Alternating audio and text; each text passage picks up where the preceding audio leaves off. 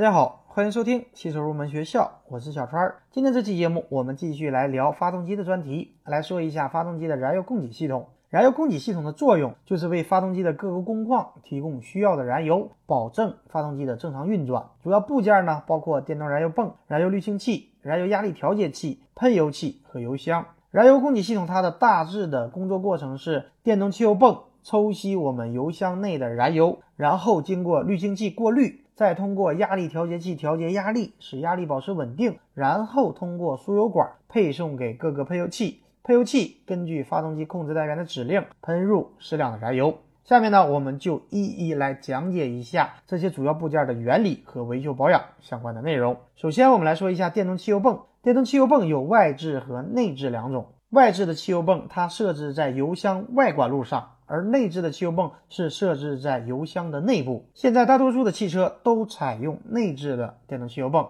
作用呢，就是把燃油从油箱里抽出。这里呢，重点给大家介绍一下电动汽油泵的出油阀。这个出油阀它是一个单向阀，这样做的好处呢，是在燃油泵不工作时，它可以阻止燃油倒流回油箱，这样呢，就可以在油路当中保持一定的残余压力，这就有利于我们下一次进行启动。然后，电动汽油泵还有一个安全阀，也叫做泄压阀。泄压阀的主要作用就是在燃油泵工作时，防止它的压力过高。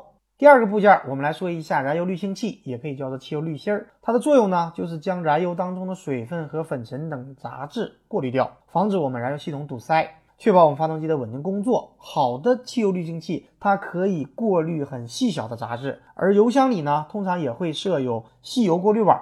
但是这个过滤网它只能够过滤相对大一些的杂质，而细小的杂质的过滤还是要依靠我们的汽油滤清器。说到这里呢，我们就要说一下关于汽油滤清器的保养。汽油滤清器是我们汽车的常规的保养项目，具体的保养里程大家可以参考自己车的用户手册。而关于汽油滤清器的更换，大家要注意一个问题，首先呢是要按照滤清器外壳上的箭头的方向来进行安装，我们不能装反。如果装反了，即使我们只用了很短的时间，也必须要更换新的滤清器。而且我的建议是，大家尽量要更换原厂的或者正品的汽油滤清器，因为中国的油品大家也知道，总会看到一些私人的加油站被曝光有某些指标不合格，所以更换一个性能好一点的汽油滤清器还是很有必要的。其实我发现了一个很多车主目前的养车规律，也不知道是否恰当。那就是如果大家是刚刚买了新车，相对还会细心一些，首保、小保、大保养还是都可以按照规定的里程和时间的限制去进行保养。但是如果车子过了质保期，或者我们直接买的是已经开了几年的二手车，大家就。有些不知道如何进行下手了，保养的周期也就乱了，可能只会想到去更换机油和机滤，而忽略了很多部件的检查和保养。直到某个部件出现了问题，或者整车出现了一些状况，然后才会开始尝试各种的方法来进行维修。如果可以简单修好，那还可以；就怕尝试了各种方法，更换了很多部件，故障还是排除不掉，这种情况。就很糟心，所以我的个人的主张，即使你车子已经过了质保期，即使你买了一辆几年的二手车，我们还是要进行精心的一个养护，最好呢是能够按照用户手册上的周期，到公里数或者时间限制就去更换相应的部件，这对于我们汽车车况的维护一定会有帮助的。当然了，如果你说车将就开几年就报废，那就无关紧要了。但是如果你是想开几年，然后作为二手车卖掉，那保养状况也会影响你二手车未来的一个售价。第三个部分，我们来说一下燃油供给系统的稳压和调压装置。首先是脉动阻尼器，也叫做燃油缓冲器。缓冲器这个叫法相对会更好理解一些，它的作用就是减少我们油路当中油压的波动，降低噪音。使油压保持平稳，脉动阻定器呢，大家简单了解一下就可以。下面我们来说一下一个更重要的装置，就是燃油压力调节器。燃油压力调节器的主要作用就是根据发动机负荷的变化来调整油轨内燃油的压力，提高燃油供给的精度，这样呢就可以满足发动机不同工况下的不同的需求。燃油压力调节器主要是让我们系统的油压。和进气气管的压力之差保持常数，这个压力差呢，一般保持在二百五十千帕左右。如果当供油压力超过了规定值，燃油压力调节器的减压阀就会打开，一部分汽油会通过回油管流回油箱。这样呢就可以使得我们输油管油压保持稳定。说到了燃油压力，这里给大家介绍一下咱们故障诊断常常用到的一个方法，就是燃油压力测试和分析。如果大家在未来维修的过程当中遇到，你要知道这个是做什么的。燃油压力分析，它就是采用压力表来对燃油供给系统进行故障诊断，它可以帮助我们判断发动机供油系统的故障点，也是我们发动机综合诊断最基本的一种测试手段。主要测量的指标呢，包括初始油压、工作油压、最大泵油压力和残余压力的测试。首先呢，我们来说一下初始油压。初始油压就是我们点火开关通电。但是没有启动发动机，这时呢，控制电脑会操作我们的油泵运行几秒钟，建立起系统油压，这就是初始油压。然后将初始油压和标准值来进行比较，如果正常，说明我们控制电脑油泵电路和油泵的工作是基本正常的。然后是测量工作油压，工作油压很好理解，就是发动机运行时的燃油系统的压力。这个油压的大小，它会随着发动机进气气管真空度的变化而改变。我们可以查阅维修手册当中的标准值，来对应检查油压是否符合规定。